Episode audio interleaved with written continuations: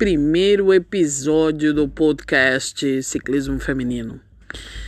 É, o primeiro clube, ou agremiação voltado para o ciclismo no Brasil, surgiu em Curitiba, em 1895, por imigrantes alemães, sendo chamado de um clube de ciclistas de Curitiba.